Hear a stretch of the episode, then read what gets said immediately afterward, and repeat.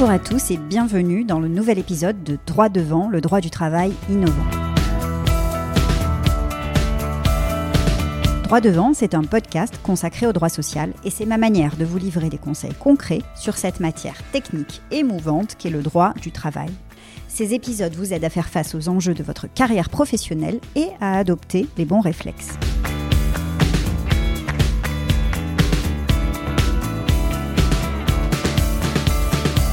L'épisode d'aujourd'hui euh, est le deuxième volet euh, qui est consacré au sujet des lanceurs d'alerte en France. Dans l'épisode précédent, on évoquait les lanceurs d'alerte les plus célèbre. Et puis, je vous parlais aussi du régime qui est euh, consenti aujourd'hui aux lanceurs d'alerte en France. Quand je dis le régime, je veux dire qu'est-ce qu'un lanceur d'alerte en France? Euh, je vous ai aussi parlé du fait de savoir qui pouvait donc être lanceur d'alerte aujourd'hui et quelle était la procédure à respecter pour lancer une alerte dès lors qu'on avait identifié des faits que l'on souhaitait porter à la connaissance, soit de son employeur, soit d'une autorité externe ou euh, à l'appui d'une divulgation publique. Donc c'était l'objet du précédent épisode. Aujourd'hui, le second volet de cette thématique traite de l'étendue de la protection qui est réservée aux lanceurs d'alerte et euh, d'un dossier que l'on a euh, traité au cabinet sur un conflit éthique sur fond de crise sanitaire Covid.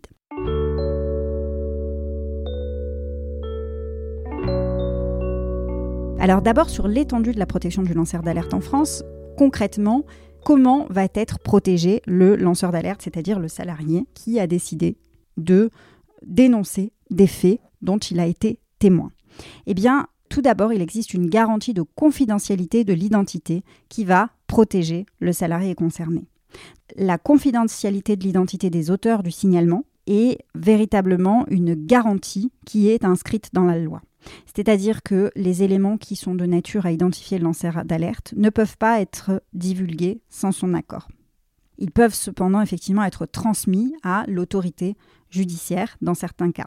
Et lorsque les personnes qui sont chargées du recueil ou du traitement des signalements doivent dénoncer les faits recueillis à une autorité judiciaire, eh bien, les éléments qui vont permettre d'identifier le lanceur d'alerte peuvent être communiqués à cette autorité judiciaire. Mais le lanceur d'alerte en sera systématiquement informé au préalable. C'est par exemple le cas lorsque vous faites, vous portez à la connaissance de l'inspection du travail un certain nombre de faits. Eh bien, l'inspecteur du travail vous demandera toujours votre avis avant de saisir le procureur, par exemple, de la République, s'il entend euh, transmettre un certain nombre d'informations entre les mains du procureur.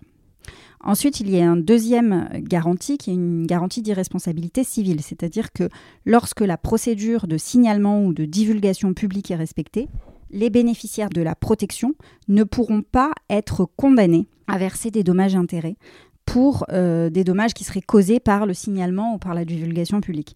Donc, le lanceur d'alerte doit nécessairement avoir quand même eu des motifs raisonnables de croire que la procédure de, signalement était nécessaire à la sauvegarde des intérêts, mais dès lors que c'est le cas, eh aucun dommage et intérêt n'est encouru par celui qui décide de lancer l'alerte. Il existe aussi une irresponsabilité pénale, euh, c'est-à-dire que lorsque la procédure de signalement ou de divulgation est respectée, les bénéficiaires de la protection ne sont pas pénalement responsables. Voilà, c'est une irresponsabilité qui s'applique aux infractions, euh, éventuellement même commises pour obtenir les documents qui permettent de prouver les informations signalées ou divulguées. Donc si vous avez euh, soustrait des bulletins de paix, si vous avez soustrait un certain nombre de documents, dès lors qu'il s'agit d'une infraction qui est commise pour obtenir un certain nombre de documents, l'irresponsabilité pénale s'applique. Et puis enfin, il y a une protection contre les mesures de représailles, notamment les mesures disciplinaires, c'est-à-dire que toute sanction de type euh, suspension de contrat de travail, mise à pied, de type licenciement, rétrogradation, euh, si vous faites l'objet d'un refus de promotion, d'un changement de lieu de travail, d'une réduction de salaire, vous envisagiez de suivre une formation qui vous est finalement suspendue ou interdite, euh, d'une évaluation de performance négative, si vous êtes l'objet de mesures disciplinaires, de discrimination, d'un contrat à durée déterminée qui ne serait pas renouvelé, eh bien toutes ces mesures sont formellement proscrites euh, interdites et donc complètement nulles dès lors qu'elles sont en lien avec la dénonciation euh, et l'alerte que vous avez réalisée.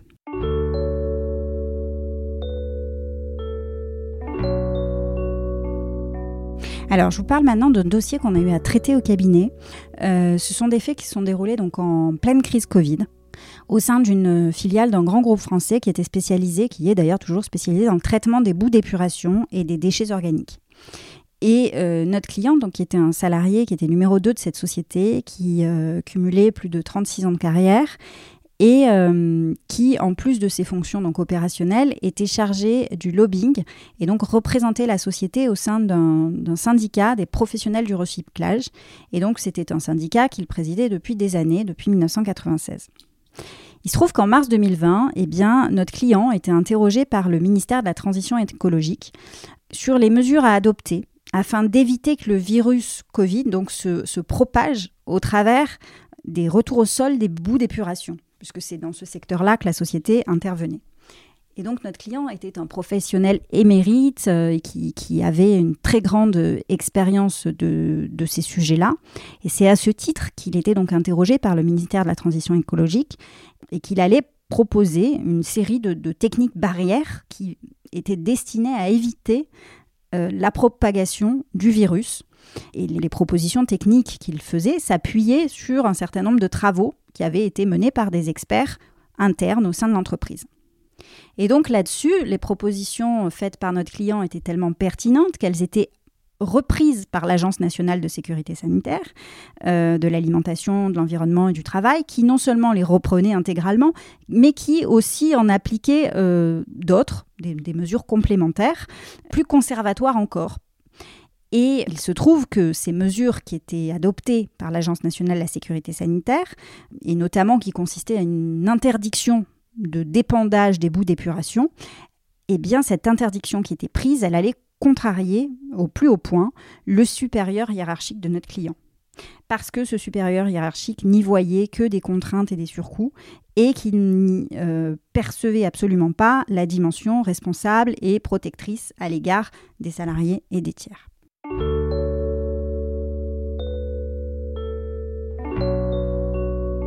Et c'est dans ce contexte eh bien, que notre client allait faire l'objet d'un licenciement. Donc ce qu'on lui reprochait, c'est d'avoir proposé des mesures trop protectrices euh, que son employeur qualifiait d'excès de zèle, euh, et puis euh, d'avoir écrit directement au PDG du groupe.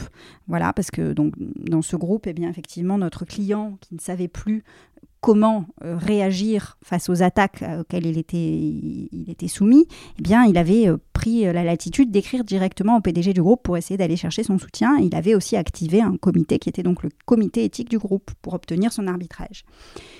Et donc, cette, ces sollicitations lui étaient également reprochées dans la lettre de licenciement. Et alors qu'il cumulait 36 ans d'ancienneté dans ce groupe, eh bien, notre client était soudain mis à pied et licencié pour faute grave. Donc le licenciement pour faute grave, euh, rappel euh, rapide, c'est un licenciement qui entraîne la rupture du contrat de travail immédiate, sans indemnité de licenciement, sans exécution du préavis. Donc euh, ça veut dire que l'employeur considère que le maintien du salarié dans l'entreprise est impossible compte tenu de la gravité de la faute. Donc c'est une procédure qui est aussi extrêmement humiliante, surtout quand on cumule une telle ancienneté dans une entreprise. Alors, l'enjeu de ce dossier, il y avait plusieurs questions juridiques qui se, posaient, qui étaient soumises à l'appréciation du Conseil de prud'homme. Euh, mais l'enjeu euh, juridique, c'était d'abord, euh, de notre côté, on soutenait que le licenciement encourait la nullité et non pas une simple qualification de licenciement sans cause réelle et sérieuse. Pourquoi la différence est importante? Parce que quand on parle de nullité et qu'une nullité est retenue par les juges, eh bien cette nullité va permettre de déroger au plafonnement des indemnités qui est imposé par le fameux barème Macron.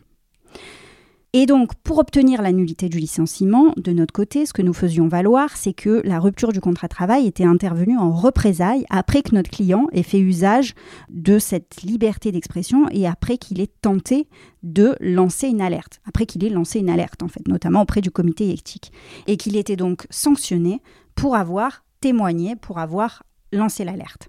De son côté, évidemment, la société, elle contestait complètement notre analyse et selon elle, le licenciement pour faute grave, il était pleinement justifié. Il constituait pas du tout une mesure de rétorsion suite à l'alerte euh, éthique lancée. Euh, et la société, elle considérait que l'alerte éthique et les plaintes pour harcèlement moral, eh bien, elles avaient été formulées de mauvaise foi par le salarié, de sorte que dès lors que la mauvaise foi était caractérisée, selon elle, eh bien, le salarié ne pouvait pas se prévaloir d'une protection spécifique au titre du statut de lanceur d'alerte. Alors, dans ce dossier, eh il faut savoir que le Conseil de prud'homme nous a complètement suivis sur la caractérisation du harcèlement moral et sur le, fait de, de, dire que le licenciement était nul et qu'il intervenait en représailles suite à la dénonciation et suite à l'alerte lancée par euh, notre client. Donc euh, c'est difficile en France hein, de faire reconnaître des causes de nullité en droit du travail, mais euh, eh bien, dans cette affaire plaidée, notre client a pu obtenir satisfaction sur ces points juridiques que j'évoque. Et donc l'entreprise a été condamnée à verser à notre client plus de 300 000 euros d'indemnité en réparation du préjudice subi et 73 000 euros pour manquement à la sécurité et à la santé.